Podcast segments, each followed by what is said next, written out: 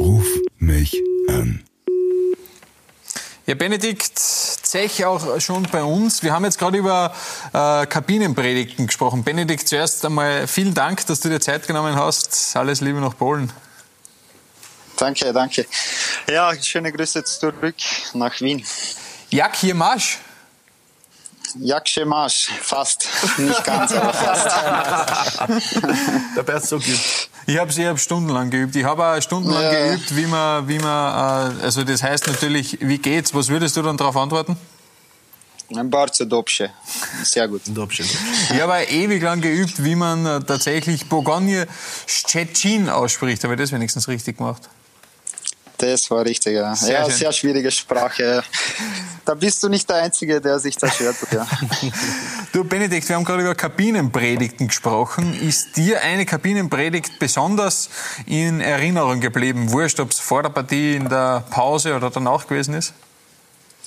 Ja, vor, vor kurzem äh, eh da bei uns in Stettin beim Auswärtsspiel vor, vor drei Wochen haben wir wirklich scheiße gespielt, erste Halbzeit. Und wir haben einen deutschen Trainer, der ist sehr temperamentvoll, der, der, der kann da richtig abgehen und da wurden dann Leibel zerstört.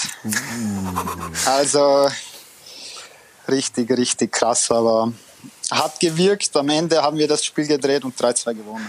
Auf welcher Sprache ist es dann? Und das ist auf Englisch bei uns, ja. Gott sei Dank, nämlich Polnisch wird ein bisschen schwieriger. okay, alles klar. Ich gebe mal weiter an den Max.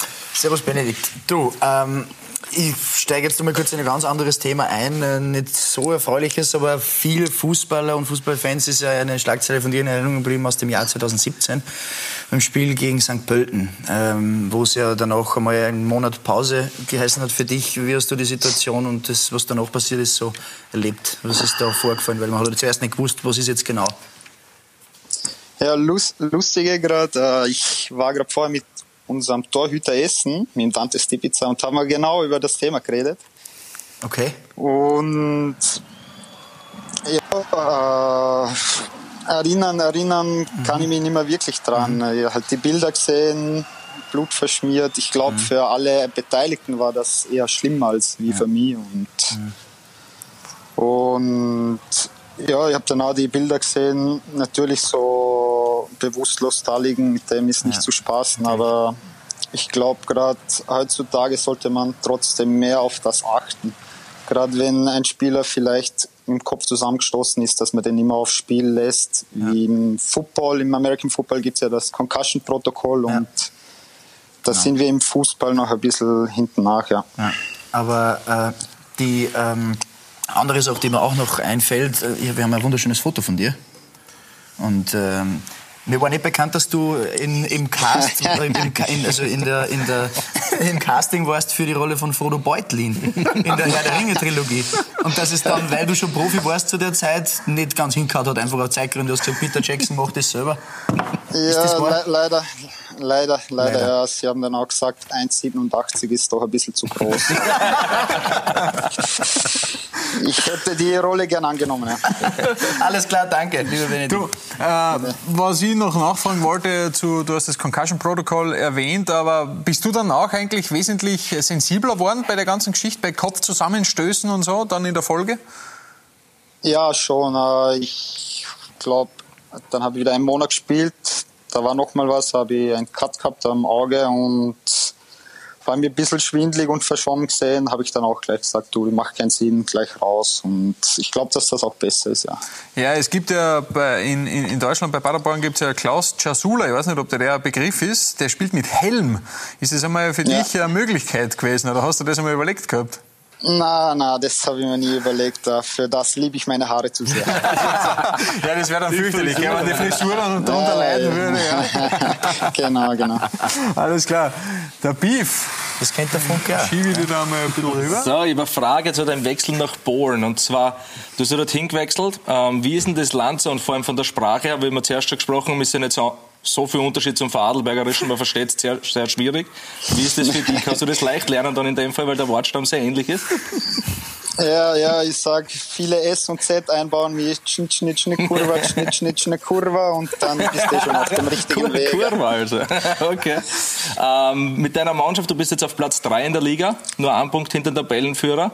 Voriges Jahr ist ja nicht so gut gelaufen in der Meisterschaft für die Mannschaft. Ähm, habt ihr jetzt im Prinzip schon Meisterschaftsambitionen oder sagt man, na, wir wollen einmal vorne mitspielen, aber der große Coup wird nicht funktionieren? Hm, würde jetzt nicht sagen, dass der große Coup nicht funktionieren würde. Nämlich, ich glaube, gerade die Liga gegenüber zu Österreich ist das sehr ausgeglichen. Das sieht man eh, wie eng das beieinander ist. Da gewinnst zwei, drei Spiele, bist vorne, verlierst zwei, bist auf einmal Achter. Und wir haben da auch Playoff-Modus bis zum Achten und das ist mal das oberste Ziel, dass wir uns ins obere Playoff spielen und dann ist alles möglich da. Es ist sehr ausgeglichen, man kann gegen jeden gewinnen. Ich glaube, für, für äh, Tipper, die das Tippspiel lieben, ist diese Liga Wahnsinn. Ähm, wie würdest du die Stärke der Liga einschätzen im Vergleich jetzt zu Österreich? Ja, es ist sehr ausgeglichen. Kevin jetzt da neu in der Liga. Man weiß nie wirklich, was auf jemand zukommt. Es ist sehr unterschiedlich. Viele Mannschaften sind sehr robust wo das Körperliche schon im Vordergrund steht, aber dann gibt es wieder andere Mannschaften, die wollen von hinten raus zangeln und, und spielen richtig stark auf. Und wo gehört also, ihr dazu? Durchgemischt. Wir, wir sind schon eher die spielerische Mannschaft, die das lösen will und, und bin ja auch froh. Sehr gut.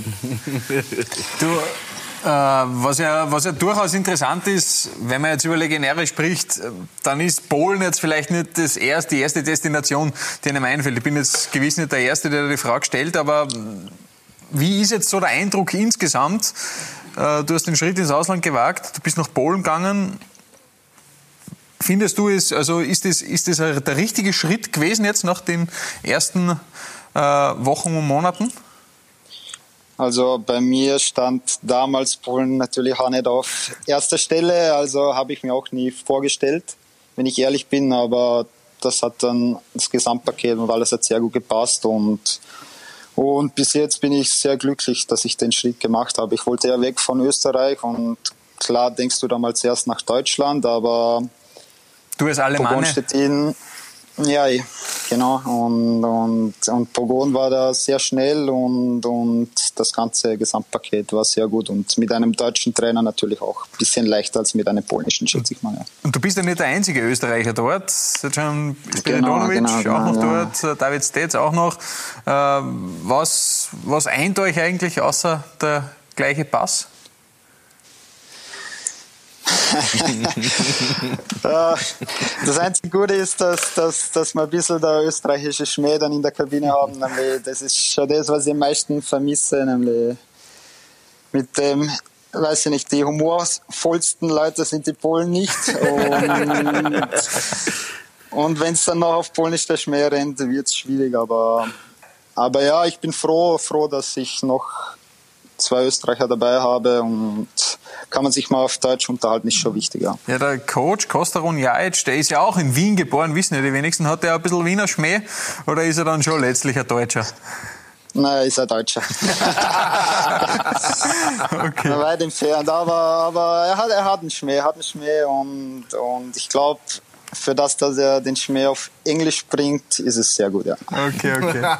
Der Funk hat natürlich auch noch eine Frage. Bei mir geht es jetzt einmal klassisch um die polnische Liga an sich und um den Videobeweis. Du kennst die Liga aus Österreich, wo es den Videobeweis noch nicht gibt, der es kommen wird. Jetzt in der polnischen Liga gibt es ihn. Was hältst du vom Videobeweis und äh, bist du da eher pro oder contra eingestellt?